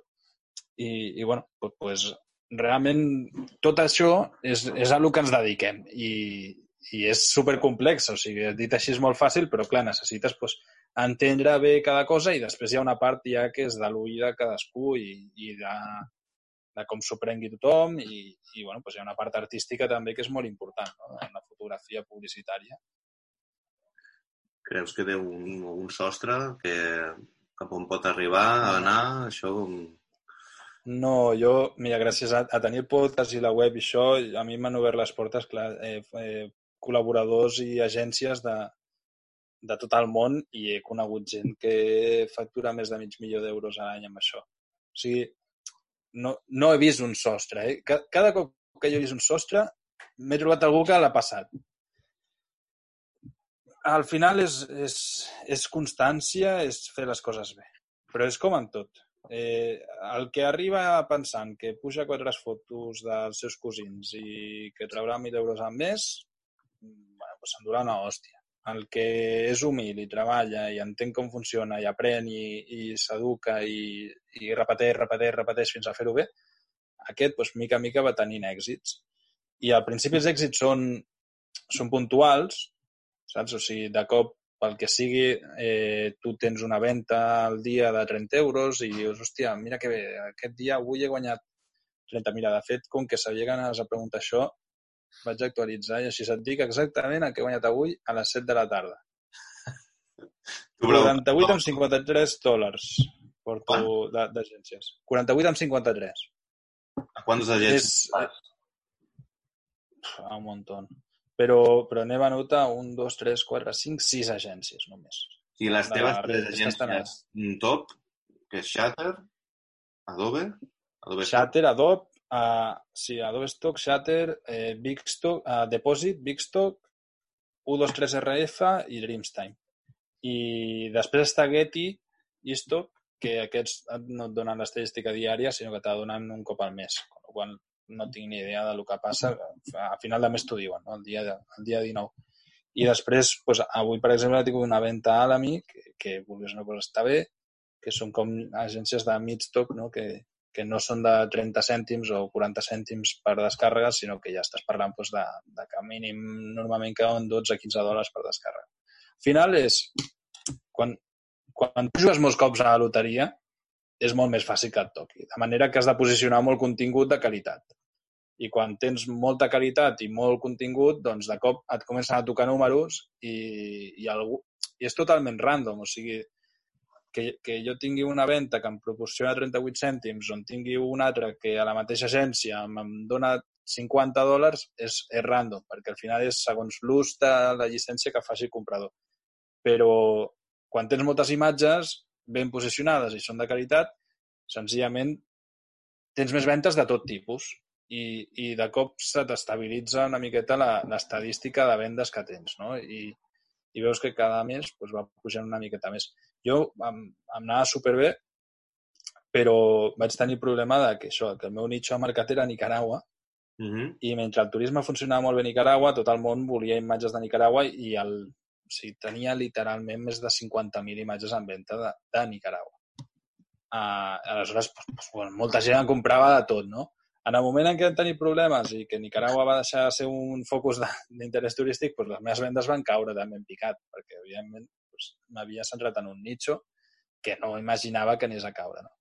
Ara que m'estic desfocalitzant, pues, torno a entrar a nivells com els que tenia a- abans de la crisi de Nicaragua. I, i res, la veritat és que és, és un altre cop el mateix. No? Jo no he començat de zero, però gairebé. I, i ja he tornat a estar a nivells i inclús els supero vegades i és, és, ha sigut en molt poc temps, en un any i poc. Perquè estan des de zero, quantes, quants arxius tens ara actualment de fotos? Més o menys. Sí, és que, clar, entre totes les agències i tot, doncs, de tenir-ne uns 100, 100.000, més o menys. 100.000 fotos. 100.000 imatges, sí. Clar, Un any són un munt, però bueno, Sí, però tret de No, les en- eh? pues la meitat. Veritat. Però, però no, però igualment, a veure, pujades noves, a lo millor n'he pujat 2.500 o 3.000. El que passa és que, clar, es puges a moltes agències, no? Posa-li que, que en, en els últims dos anys he generat 3.000 imatges noves.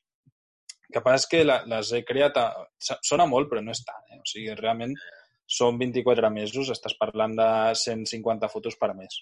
No és cap animalada. Són, són moltes, però que no, és, no és algo inassumible. Són 5 fotos al dia. Si t'hi dediques professionalment en fas moltes més. Que és una mica el número que, que recomanen per al cap de 3 anys poder tenir un sou Sí. mm, petitet, però no? Exacte. La, la gràcia d'això és que és un ingrés passiu. que és algo que, que, que tu cobres per la teva propietat intel·lectual i que ven un altre. Aleshores, tu puges online i a partir d'aquí te n'oblides. Mm. És, és entendre com funciona el mercat i produir exactament el que volen. Jo, per exemple, de, de quan va haver-hi tot el tema del procés, a les primeres manifestacions grans de debò que van haver-hi de l'11 de setembre a Barcelona, jo, jo estava aquí i vaig decidir pues, baixar una càmera. No? I recordo la primera multitudinària que hi havia pues, això, dos milions de catalans que no havia passat abans. I, i res, em vaig dedicar a fer fotos, sobretot de, pensant ja en estoc, de, de multitud i banderes.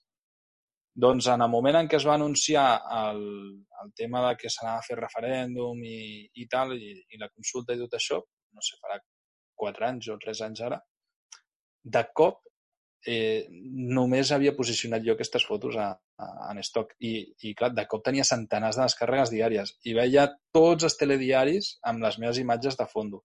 Feia molta gràcia perquè canviava el canal de la tele i tothom estava parlant de coses indepes i, i, i hi havia banderes independentistes a, a, darrere, darrere que jo reconeixia, no? la, la imatge meva. bueno, a, això són coses circumstancials, però evidentment si hi ets i penses, pots aconseguir. I ara mateix amb el tema coronavirus ens va passar igual. A mi em va enganxar a Àsia, Clar. aleshores jo ho vaig viure, o ho vaig veure tres mesos abans que el que es va veure aquí a Europa. I, i estava a Malàsia i vaig fer un parell de sessions i vam produir coronavirus. Vam, o sigui, vam, vam produir doncs, fotos amb la mascareta de gent jove. bueno, doncs aquestes fotos ja m'han pagat el viatge sencer perquè senzillament em vaig avançar al mercat dos mesos. Ara tothom està fent això i se segueixen venent i jo també ho he seguit fent, però les meves ja estan posicionades en el moment de que el mercat global ho va demandar, no? Aleshores, és, és tenir una mica de vista i... avançar-se una mica a el que pot venir Exacte. per ser el primer, a vegades no és, el millor no és ser el millor, sinó ser el primer, en aquest cas, no? Ser primer, sí, sí, sí. O sigui, és que no té més. Al final, la- l'algoritme de, de les agències funciona d'una manera molt simple, que és que t'ensenyen com més ventes tinguis. Aleshores, si tu ets el primer en un moment, Ah. vendràs molt i això farà que venguis més encara. I després desposicionar-te ja és supercomplicat. Aleshores, senzillament, doncs, eh, en aquests dos casos va ser un èxit, en molts altres casos no ha sigut un fracàs, però és que és, és el mateix, no? Ho has d'anar intentant i, i algun dia pegues a la tecla o no, però si no ho intentes, doncs mai, mai et sortirà, no? Que guai. Cas, vols dir alguna cosa? Sí, home, veig que sí, com a, com a fotògraf veig... anat, jo tinc unes preguntes preparades, eh? Menys intenses igual, sí, però... sí, sí. Pues dispara-la, si vols, eh? Vinga, va. Com a professional de la fotografia, em, ja el món de la fotografia es divideix en dos, no? Tu em, t'agrada més Canon o Nikon i per què Nikon? Jo no, jo no soc de Nikon, no. A mi, a mi fins ara era de Canon. I ara m'he passat a Sony, ja fa un parell d'anys. No estic del tot content amb el canvi, però, però a veure, al final és, és absurd. La comparació és absurda, perquè és que totes tres marques, inclús també hi ha càmeres d'Olympus o de Fuji i tal, que són una passada. I, I jo que vinc de la càmera digital, les primeres que va haver-hi, ara mateix per 4 duros tenim accés a càmeres que els professionals de fa 15 anys hi somiaven. O sigui, càmeres que fa 15 anys costaven 5.000 euros, literalment, ara costen 300 amb els amb, Igual. Aleshores, joder, en qualsevol càmera gamma top de qualsevol marca són increïbles. Jo ara mateix faig servir Sony per, senzillament per una cosa d'ergonomia, perquè és més còmode per treballar, m'agrada el resultat que té i, i ocupa molt poc, perquè amb tema mirrorless pues, funciona molt bé. He fet servir Nikon esporàdicament perquè a vegades he compartit sessions a fotògrafs i he fet servir càmeres d'altres. Mm -hmm. bueno, em, em va igual de bé que la Canon, que vols que et digui, però tampoc és que la Nikon a mi em costa més perquè em costa més els, els mandos que no els tinc, no els tinc per mà. Vale, Però doncs llavors no- serà el tema constància i paciència, serà, serà això el que falla en la càmera. Vale. Em, em, tens TikTok ja o encara no? No, no, i a més a més no, no en tindré. No? No, No, per favor. no, no, què va, tio. És Ah, que, a més, a, si és que... Fa tres dies que el tinc, eh? És l'hòstia, eh? Fa tres dies. És que T'has fet tu, a la mierda. no, no, sí, és que tinc Instagram de manera obligada. O sigui, tinc Instagram perquè sé que l'haig de tenir com a fotògraf i com a per, temes de màrqueting, però és que ni pujo res i fujo de les xarxes socials. Realment ho penso que és una pèrdua de temps brutal i no, no tinc ganes de, de destinar-hi molt temps a això. I tu que ets així també bastant viatger, em, la gent que als avions prefereix el passillo a la finestra, què? Què, què hem de fer amb aquesta gent? Bueno, doncs és gent que, que se'n pot anar per... per bueno, es podrien sentar al vàter i estarien igual de contents, no? No sé, jo, jo penso que sí, que la finestra és la clau. Que... Jo, a més a més, viatjo, em vaig, em vaig mangar un, un coixí d'aquest últim viatge. El que faig sempre, quan faig un viatge llarg, em, em quedo un, el coixí. I, I després, si has de fer vols petits, el faig servir i vaig sempre amb, amb el coixí aquest de, de l'avió i, i, fi, i, joder, finestra pots apujar el cap i dormir, que no té més. I a passillo t'estan tocant els nassos cada dos per tres i, És que, és que passillo i al costat és muerte súbita. home, sí, sí. Eh, llavors, m'he llegit una mica de la teva web. Bueno, jo estic a fotodinero.com registrat, no me'n recordava, i estic registrat. No estic a l'acadèmia, ni res, però rebo, rebo els mails que els vaig posar a spam i, i avui els he recuperat perquè em m'agrada una mica. No, no, no, no he pagat encara, però després de l'entrevista igual sí que pagaré, m'està semblant interessant. I dius, nunca m'ha interessat vivir en este sistema, no? que és el que explicaves ara, no? Sí. Quin sistema seria el teu ideal en què sí que hi viuries, no? O sigui, què hauria de ser? Un repartiment més just, la riquesa, un... No, un sistema on, on... Mira, jo durant molt de temps em vaig considerar com socialista, no? I, I cada cop tinc més clar que tampoc m'interessa. Jo, per mi, la llibertat és el més important, en tots els aspectes. I, i un sistema just... Per mi, el meu sistema perfecte seria utòpic. Penso que, que no serveix perquè la condició humana no ho permet i la cultura que hi ha actualment no és, no és l'adequada que seria molt, eh, bueno, pues, eh, potser plantejaments bakuninian, bakun, de Bakunin, no? De, de, pues això, on tots respectéssim les regles, on hi hagués moltíssima empatia cap als altres, on evidentment hi hagués algú que regula les coses, però que ho fes eh, sempre en la consciència social pel davant de tot, i això no, no existeix ni existirà. Aleshores, bueno, doncs vaig decidir que, que a mi no m'interessava, que, que si podia trobar manera de viure fora d'això i en crear el meu propi sistema i, i podia dissenyar un sistema unipersonal o, o un sistema personal, perquè també pot ser compartit, no?, amb parella, amics i qui vulgui, pues, pues endavant. I, i bueno, de I- moment funciona. I després el que et volia preguntar és, eh, tu vas dir un podcast, no? I dius, doncs, eh, comencé de màrqueting, ho vam fer bé per, per en, en, entrar bé. Nosaltres, com no en sabem, ho hem fet malament i no, no tenim gaire audiència, no? Llavors, eh, en temes de màrqueting, per iniciar un podcast així, tal, de cara a la propera temporada, què hauríem de fer? Pagar Què hauria per a Twitter o com s'hauria de fer això? A veure, el primer, no, no sé en quina plataforma ho pugeu. Nosaltres, això potser no ho vam fer bé, però, però senzillament fem servir un, amb iVox i, i, a veure, al final s'han de pagar algunes coses. Aleshores, nosaltres doncs, paguem les, les subscripcions perquè et, et distribueixin a totes les xarxes, que això és molt important, no? Està, està tot arreu. A, a nosaltres ens pots buscar des de Spotify a iTunes, que ara és Apple Podcast, a, a Google no sé quantos, Google Podcast, em sembla que és, i també a iVox, i a la vegada també estem a YouTube.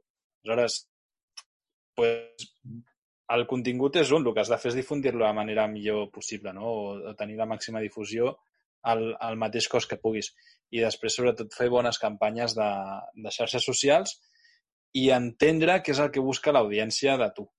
Jo crec que, que aquesta és la part més important. De fet, jo potser és, és la virtut humana més, més important que, que considero en tots els aspectes, és l'empatia, no? Entendre, ficar-te a la ment dels altres i dir, vale, jo, la meva audiència el que busquen aquí és això. Aleshores, li vaig a donar això.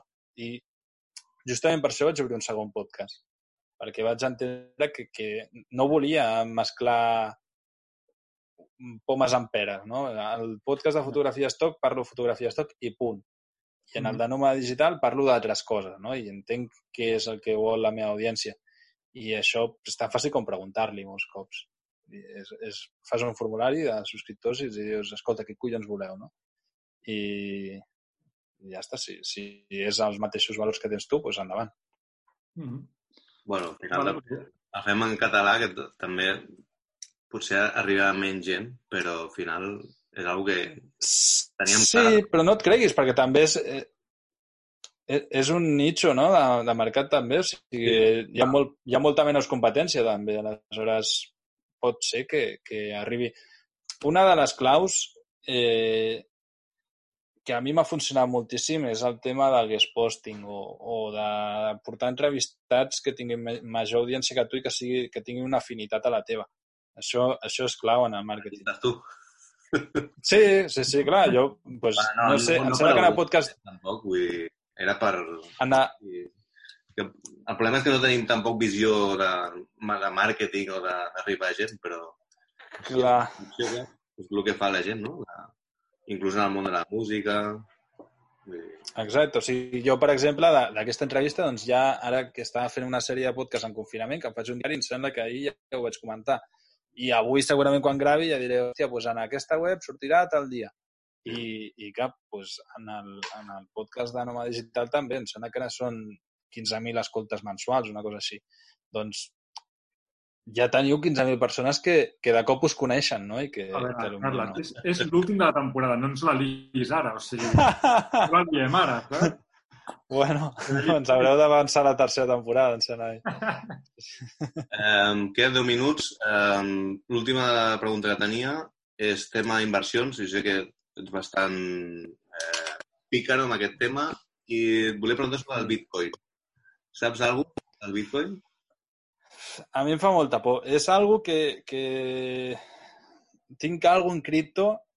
De fet, soc tan dolent amb això que, que vaig fer cas a un amic que es dedica a, a que es dedica a viu, un home digital que vaig conèixer per Nicaragua, que, que és trader professional i cada dia es dedica a això, no? I, i vaig comprar una, una moneda virtual que no me'n recordo ni del nom, literalment, i no puc recuperar el, el no, no puc saber ni el seu valor perquè no recordo el nom i no, no hi arribo. Vaig ficant allà uns diners.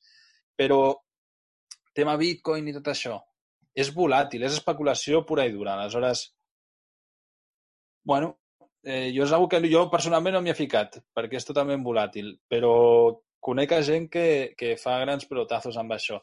Ara, potser seria un molt bon moment, perquè al final això funciona, senzillament per, per oferta i demanda, i cada cop hi haurà més demanda, i jo crec que ara mateix és molt, molt insegur el, el mercat monetari normal, no? O sigui, l'euro i el dòlar són, són, són, a mi em preocupen molt, perquè penso que poden, poden fer un crash bastant gran, i, i aleshores els inversors fugiran de la moneda corrent i buscaran moneda virtual. Aleshores, crec, jo pronostico que les monedes virtuals pujaran. Però, com que són tan volàtils, pues, no hi ficaria algo que necessites. Exacte. Vale, doncs ja saps que has eh, d'invertir en, en Bitcoin un altre cop. I un altre cop, eh? Clar, al final, al final no vaig perdre, eh? Vaig fotre allà, vaig, encara vaig salvar, vaig salvar la, la tempesta. Home, nosaltres vam invertir tres mesos abans de que arribés als 20.000 dòlars. La veritat que no, no ho vam treure. Però va tornar a baixar. Va tornar a baixar. Uf. Bueno, sí. Ara pot ser que hi torni a arribar. Ara em sembla que està en 6.700 o en, en 7.000, una cosa així, no? Jo compro avui. No sé. M'has convençut. Avui compro bitcoins, em registro a l'acadèmia i tinc que dir el nombre digital, que això no ho tenia controlat. Bueno, Molt i ens queden moltes coses. Volia parlar del Club Nòmada, però sí, ja tornarem a, a trucar Quan vulgueu, sí, sí. d'aquí uns mesos, i ens, perquè igualment està parat. I, Sí.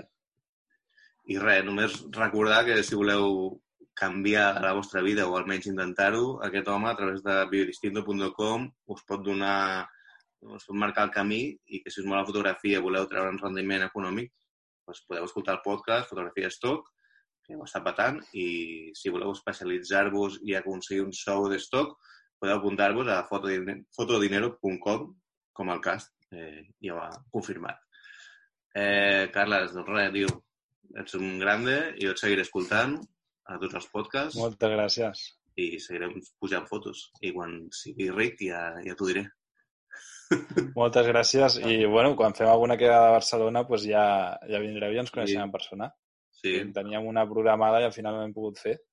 I a veure ja, si ja, ja, ja ho ja ens podem tornar a juntar tots. Sí, Una sí. pena. Pues sí, sí, jo, quan vulgueu, encantat. Molt bé. Pues res, gràcies per, per venir. I que vagi bé. A vosaltres per portar-me. La teva idea és tor- tornar a Nicaragua o no? Eh, jo haig de passar per Nicaragua, però, però bueno, la meva idea és viatjar. Aleshores, no... Ara mateix és que és tot tan difícil que prefereixo no fer plans perquè, perquè és impossible fer-los. Ja. No? Si, si m'haig de quedar aquí a la península, segurament compro una furgoneta i aniré donar voltes en la furgoneta i la càmera.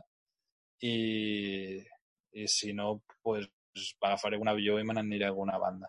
O sigui, al final, pues, a Cardedeu no hi faig res, no? Per dir manera, i a Barcelona tampoc em ve de gust estar-m'hi, La idea és pirar-te aquí, no? Una, una puta vegada. Sí, a veure, sí, sí. Aquí. Cada cop que encenc la tele i, i veig les notícies, em, vaig directament a buscar bitllets d'avió. Eh, és, a mi a a Espanya cada cop arriba, sempre em supera més, no? Penso que no podia estar pitjor i, i, i arriba a una miqueta. I al final, pues, pues desconnectar totalment del sistema, que no, que no hi tinc cap interès. Molt bé. Millor, millor final impossible.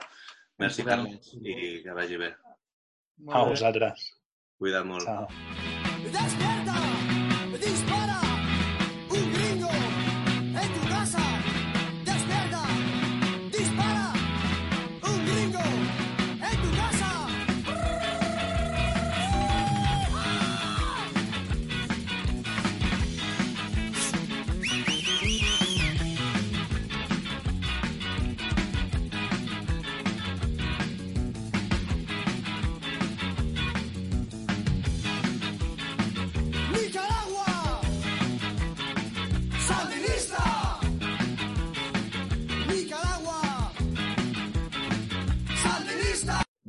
Doncs eh, fins aquí l'entrevista. Carles Navarro, eh, hi ha hagut molta, molta informació, moltes possibilitats de negoci. De fet, el cast eh, va, va mig prometre apuntar-se a l'acadèmia de, de Stock, perquè... Però em va dir que, em va dir que Nikon no, i això no em va agradar. Però tu li vas proposar Nikon o, o Canon i no vas dir Sony, que un, fem, Bueno, tota la penya de Sony ara avui en dia. sí, quan dius Barça o Madrid no dius també Llagostera, saps? Vull dir, entendre's amb, amb l'important. Llagostera. Doncs eh, clar, com que vam gravar el divendres, ell eh, grava un podcast eh, a diari, pràcticament, de, sobretot en l'època de confinament, que es diu Noma Digital, i eh, va dir això de nosaltres. Hoy ha sido un día duro. Es que no he parado de trabajar en todo santo día, pero haciendo cosas que me gustan y, se agradece. Además, estoy muy contento porque eh, me propusieron, creo que lo comenté ayer, me propusieron unos oyentes del podcast y además también alumno de, la Academia Stock, Guillén de Banazó, de, hacer una entrevista para un podcast que tiene él que se llama Els Insolvents, es en catalán. Y es un programa de radio de Ona Sans, Ona de Sans FM, que, que es una radio local de Barcelona, que está en el 94.6 FM y que podéis encontrar en la web en onadesans.cat. ¿Vale? Eh, toda la entrevista ha sido catalán, entonces, bueno, pues ahí ya segmenta una parte de la población. Pero ha estado muy interesante. eh, me ha sabido mal a ratos porque en lugar de una entrevista parecía un monólogo y me pongo a hablar y, y si me das cuerda, pues eh, me como una hora y media de, de charla. Pero ha estado muy guay y, y motivador. Así que desde aquí un abrazo que, que me lo pasa muy bien y ellos sé que también pues han salido súper motivados de ahí.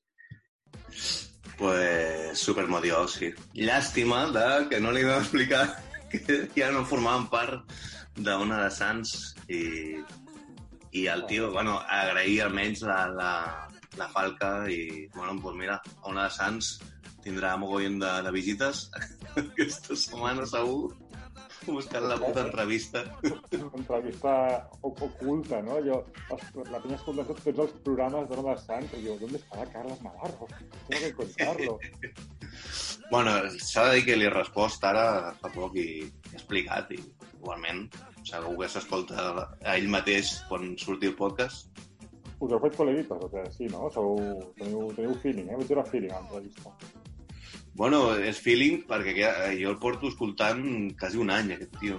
I és una sensació Ah. rara d'algú que escoltes durant un any i en castellà i eh, tens l'oportunitat, després d'un any, de parlar amb ell en català. Llavors, per mi m'ha explotat, una mica el cap, però, però és un tio molt, molt viscut i és interessant el que, No, no, molt bé, molt bé, i tant, tant, i superinteressant. de fet que el que, el que mm, predica pues, a mi m'interessa i el, el, el negoci que té ell pues, és algo que, que a mi m'interessa com a bon insolvent.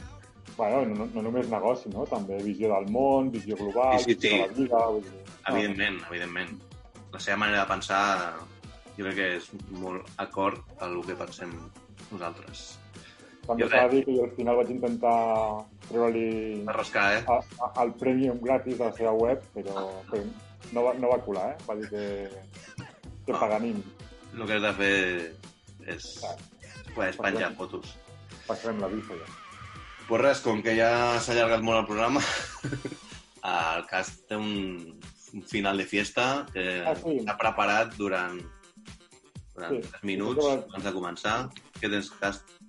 Vale, eh, us he preparat un, un joc per fer uns, un, un riure de final de temporada, vale? Aleshores, eh, el joc no és molt radiofònic, o sigui, segurament per un cop a la vida ens ho passarem, bueno, com, tot, com totes les temporades que portem, ens ho passarem millor nosaltres que ens escolti. Aleshores, eh, aquest és el plan. Aleshores, estic pensant com fer-ho, perquè no tinc gaire temps, llavors necessitaria que, que, que agaféssiu paper i boli. Concretament, que agaféssiu tres trossos de paper, Vinga, vale? vale. Eh, jo també ho faré, vale? Un segon, eh? Anem, aneu xerrant, eh? Tres trossos de paper. Molt bé, paper reciclat. Ja ho tinc, aquí davant. Vale, ja estic aquí. Vinga. Aleshores, eh, què teniu? Un paper o tres papers? Tres. Tres? Tu, Willy? Jo tinc tres petits. Vale. Jo, com tinc un, també ho podeu fer a casa, eh? Si algú té només un paper, el pot retallar en tres parts, vale? Sí, és un joc que la gent pot eh, fer-ho des de casa, no? No, realment no. Però bueno. Vale, aleshores... Art ara Attack. tenim- Eh? Art Attack. Sí, ara com tenim tres papers i la casualitat és que nosaltres som tres, heu de posar a cada paper un nom, ¿vale? O sigui, en un paper posareu Guillem, Willy o Bad Boy, a l'altre posareu Frank, Franciscaner o, o Lego. I a l'altre el meu nom. Ho heu entès o no? Carles, Sí. Ast o... Bueno, el que vulguis. Poses el meu nom en un el teu i l'altre el del Frank, vale? Vale. Ah, vale. Fins aquí és fàcil, eh? Què, us ho esteu passant bé de moment o què? Ja he acabat. Jo, de moment, el, el millor dia del confinament. De moment regular, eh? Vale. Aleshores, ara ve lo divertit, eh? Us explico. És un sorteig. és un sorteig o no? No, ara farem una cosa que està molt de moda entre els millennials, és a dir, la gent més jove que nosaltres, vale? Bueno, que tu, pel que veig, també t'agradaria formar part d'aquest sector, perquè ja tens TikTok, no? Correcte, de fet, això que farem ara ve del TikTok. Sí, sí, és com la, la bibliomància 2.0, no? Ens va la merda, tio. I el, el Frank també té TikTok, llavors el Frank també deu de què va. Farem el que a TikTok es coneix com el tag de l'amigo. No Aleshores, sé què és. Vale, eh, no passa res. Eh, ja, us ho explico una mica, vale? A TikTok es posa la gent amb els ulls tancats i eh, va, va fent preguntes i tu has de dir qui dels tres és el que correspon a aquesta pregunta, vale? Aleshores, primer farem un de genèric del TikTok, que jo m'he baixat aquí, i després he preparat un exclusiu per nosaltres, vale? Vale, vinga, vale. Ho heu entès? De moment fem el del TikTok per... per, per... Sí, hem d'ensenyar el nom quan, quan pensem que la resposta és... Exacte, aleshores, com és molt poc radiofònic, perquè per la ràdio no veureu quin paper tre, jo ja... Hem de dir el nom. Aquí, bueno, no, ho, di- ho diré jo, o dius tu només un, perquè no deien, vull dir... Vale, vale. Sí, Ja, diu tu, diu tu. Vale, ho dic jo, eh? De moment el, el, anirem... Hòstia. O sigui, et pots votar tu mateix, també, no? Sí, sí, sí, no, no, clar. Sigui, Vale, vale. Valen tres opcions. Eh, el de serà quan els tres coincidim en algun. El primer, és, primer farem el, el, aquest TikTok més genèric, que farà men- menys risa, perquè és genèric per tota la població mundial, i després fem el TikTok que jo he preparat per vosaltres. Vale, vinga. Vale? Vinga, va. Esteu a punt? Eh, Sí. Van. En principi això és molt ràpid, molt dinàmic. Fins, al principi faré pauses, després ja veurem si fem més ràpid, vale? Molt bé. Vinga, comencem. ¿Quién es más probable que llore en público? Jo dic Fran, Guillem, el puto amo Frank. Frank guanya per dos vots. Vinga. ¿Quién es más probable que se emborrache? ¿Quién es más probable? Eh! Cast guanyen dos vots, Frank es vota ell mateix un altre cop. Sí, Fran es una mica, té, té un poco el ego subido, subido, el ego subido. Pierde un cumpleaños importante. ¿Quién ¿Cómo? es más probable que pierda algo importante? Mm, No, no he sentit la pregunta, Cast. ¿Quién es más probable que pierda algo importante? Sí, sí. Eh, una, unanimitat Willy. Willy... Vale. Les claus d'una de Fran, per exemple. Vaig ràpid, eh? Això, això, això, això va, va molt ràpid, eh? En plan, en ¿Quién plan. es más probable que se en una situación seria? ¿Quién es más... Absolutament franc. Fran, Correctíssim. Vale, eh? Voy, eh? ¿Quién es más probable que se drogue? Hombre, Fills de puta. Frank, en sèrio? Més que jo? és possible Home, que només hagis Cas. escrit el teu nom? és paper. Vinga, va. ¿Quién es más probable que tenga un hijo? Sí, perquè Unanimitat Guillem. si és per vosaltres, nens, el mundo se va a la mierda. Vinga, va. ¿Es probable que le sea infiel al otro? ¿A qué ¿Quién otro? al otro? Pues a, a tu otro, a tu pareja. Aquí no direm la resposta en públic. Hi ha hagut risses. Que Vale, va. de puta. ¿Quién es más probable que fume? Què ha dicho? ¿Quién, quién es más probable que fume? Vamos, aquí no hi ha lloc No, al no, dubte. no. El- Però què dius, tio? Home, no, no, no. Frank. Fran, tio, aquí t'has autoenganyat, eh? No se'l tinguem pillar el joc. Vinga, va. pot ser, jo, jo tinc números. ¿Quién es más probable que vea porno?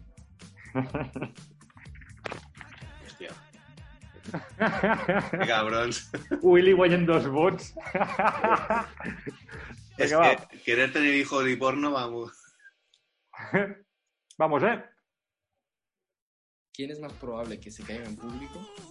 Que se qué? Mm, que se caiga en público. Hòstia, Que se caiga. ningú de nosaltres.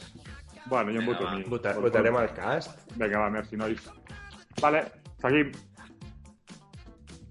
¿Quién es más probable que haga el ridículo en la calle? Mm,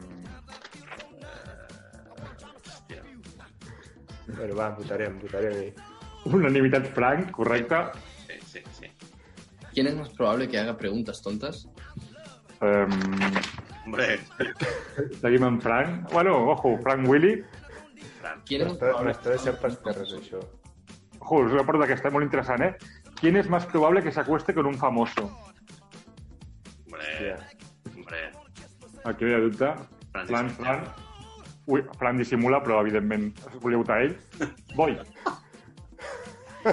¿Quién es más probable que roben una tienda? Hombre. Eh, Claríssim. aquí Willy, Willy arrasa, que n'hi ha un joc al gano dubte. yo, gano yo, sí, sí.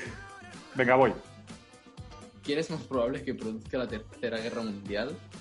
Mm, Claríssim. Mm,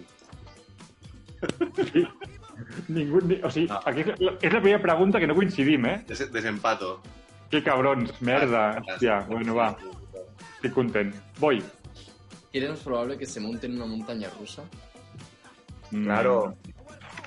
Fran, sí. Esto es Fran total. Vale, va. más. Ai. ¿Quién es más probable que tenga relaciones sexuales con distintas personas?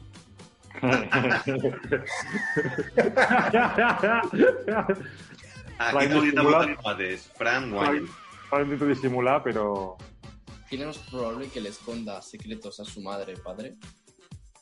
Eh, Fran, tío, te llevas todas, tío. Ah, Yo bueno. por mí aquí. Mira, empate. No, no, Cas, digo Cas, digo Cas. Bueno, va. I que queda està, eh? ¿Quién es más probable que se cree un canal de YouTube? Hòstia. Hòstia. Uf. Va, este, este. Cas. Willy gana. Ui, Willy Cast, eh? Ahí està. Bueno, vale. Pues ja està, eh? Això és el, el, el genèric. Has dit els insolvents, el programa. Aquest és el genèric, si no s'acaba Aquest- encara. Aquest és el genèric. I ara farem el, el que jo he preparat, vale? és, és molt més curt, vale? Jo l'he fet amb 10 preguntes, només, eh? Algú. Déu preguntes. Perfecto. Vinga, Vale? Esteu a punt? Ah, intentem fer més dinàmic, vale? vinga. Eh, qui és el més possible que acabi a la presó? Hombre. I es vota ell mateix. Jo sí. Guanya Cas. Vale. El, el. Aquesta- Aquesta és eh, molt fàcil. Vull dir, De fet, ja hauria de ser-hi. Com, Qui és el més... tancat, no? Eh, bueno, és un... es diu TAC, TAC de l'insolvent. Eh, Vale. està a TikTok. Qui és el més impuntual? Home, Culpable. Guanyo jo. Willy, Willy unanimitat. Sí. Qui, qui dels tres votaria abans a Vox? hòstia. Uf. Vale? Aquí cadascú... Hi ha hagut triple... triple no hi ha Vale, hagut... tu, Cas, te'l votes tu mateix, eh? Sí. Eh, T'anima. qui, qui és el més borratxo? Uf. Fran, Fran, Fran, correcte. però de lejos, eh? Qui, qui és el més pajillero? Home, fàcil. No, no, no. Willy Arrasa. Que cabrons. qui, és, M'agradaria contar-vos les que us heu fet aquest confinament estan sols a casa, cabrons. qui, qui és el més gandul? Jo, Fàcil. Willy, unanimitat. jo. Orgullós. Qui és el, el més pesat? Aquí que, Ala, tots, quina tots ens votem a nosaltres. Que bonic. Molt bé, molt bé, nois. Molt Sí, bonic. sí, sí. Eh, qui qui s'alimenta pitjor? Hombre, Hòstia. així escàner. No cal que votis. Ja, No, no, no pensis tant, vull dir, ja no sé per Pot tu. ser, pot ser, Sí, vale. Sí, és, és. Esos doners... Qui caga més cops al dia? Uf. Jo, jo, jo. Crec Sí, que que jo. Will, també. Sí, sí. Eh, aquí posaria, eh, aquí del, qui posaria del president de Catalunya? Vale. Eh... Que Street Fighter, por favor. Vale? Jo, evidentment, Votes tu mateix. m'he votat perquè voldria una dictadura regida per mi, o sigui, us agraeixo els meus vots. I la última pregunta, eh? Qui és el més insolvent? Vale, claríssim. Bueno, pues Claríssim. venga. Jo mateix. Totalment, totalment. Orgull insolvent. Bona pregunta. estar... Aquest és el joc, el joc final de Ja. temporada. Jo vull fer segona, te- tercera temporada per seguir amb aquesta secció, eh? És que m'ha agradat molt, eh? L'estava fent i és molt divertida, tio. M'ha L'únic és, és molt poc radiofònica, tio. L'hem de fer, si fos per Sí. YouTube, tindria més gràcia. Llavors, bueno, pensem-hi. Pensem-hi. Bueno, doncs pues haurem de fer els insolvents per TikTok o alguna cosa. No, no, no, no. Per TikTok no, YouTube? per YouTube. bueno, te la compro. YouTube, TikTok, ni de conya, tio. Eh, no, però és divertit, eh? I tinc més preguntes que m'he guardat perquè no volia fer-ho a terra, però, bueno, és curiós. Bueno, és una possible secció. Per... De fet, si algun dia portem algun entrevistat, també el podem jugar amb ell. Bueno, ja, ja, ja anirem veient. Vale, doncs uh, ja ho tenim, no, companys? Ja ho tindríem, hem fet l'any ja, eh? Doncs res, Dos temporades, eh? Qui, qui, qui no va dir això? Som- temporades. La primera temporada vam fer crec que 28 programes. Aquesta temporada hem fet 16. La següent, 8. Bueno, és, el camí, no? Cada, cada any corre menys. Dir, Exacte. Al final farem un programa a l'any, però serà l'hòstia. bueno, és que tu et rius, però... Però hi ha mires Eurovisió. numèrica- Numèricament, si ens mirem només números, aquest any hem currat menys i hem guanyat més pasta. Hem pagat menys. Exacte. Vull dir, Sí, amb la qual vull dir, la dinàmica és positiva. És veritat. Centrem-nos en això. Hem de pensar possibles negocis per, per l'any que ve. Bueno, Així, Perquè això doni pasta i, i podem Hem de anar fer, amb Mercedes a la ràdio. hem de fer el live anant a Romania a buscar rovellons. És que no, jo segueixo pensant que estem parlant aquí. temps. Vull dir, ho hem explicat a la ràdio. Com, com... Portem dos anys explicant maneres de fer-nos rics sense currar i encara no n'hem fet cap, macho. Semblem, semblem subnormals, tio. O sigui, Ojo, la ojo, veritat. amb l'estoc tot arribarà, eh? Sí, L'any que ve ja, ja en parlarem. Bueno, ja, ja en parlarem, ja en Ja parlarem. parlarem dels bolets. Ja en parlarem. Tu, Frank, què? Tens, tens, tens temps ara, no? Què? Bueno, no et pensis, eh? Què? Tens curro o què? eh? Bueno, estic fent una entrevista de feina, estic estudiant un màster... Tengo cosillas por ahí, però jo si voleu anar a Romania a buscar rovellons, compteu amb mi. Va, No masses coses. Va. El primer capítol de la tercera temporada us ho explicarem. Doncs res, insolvents i insolventes, gràcies per escoltar-nos tots aquests programes, tota aquesta temporada. Ha sigut un plaer i potser ens veiem la temporada que ve. I we will see, amics. Molt bé. Millor no ho podem fer, però cobrar més sí. Som els insolvents. Gràcies i fins l'any que ve. Bon estiu. Adéu, Lucas.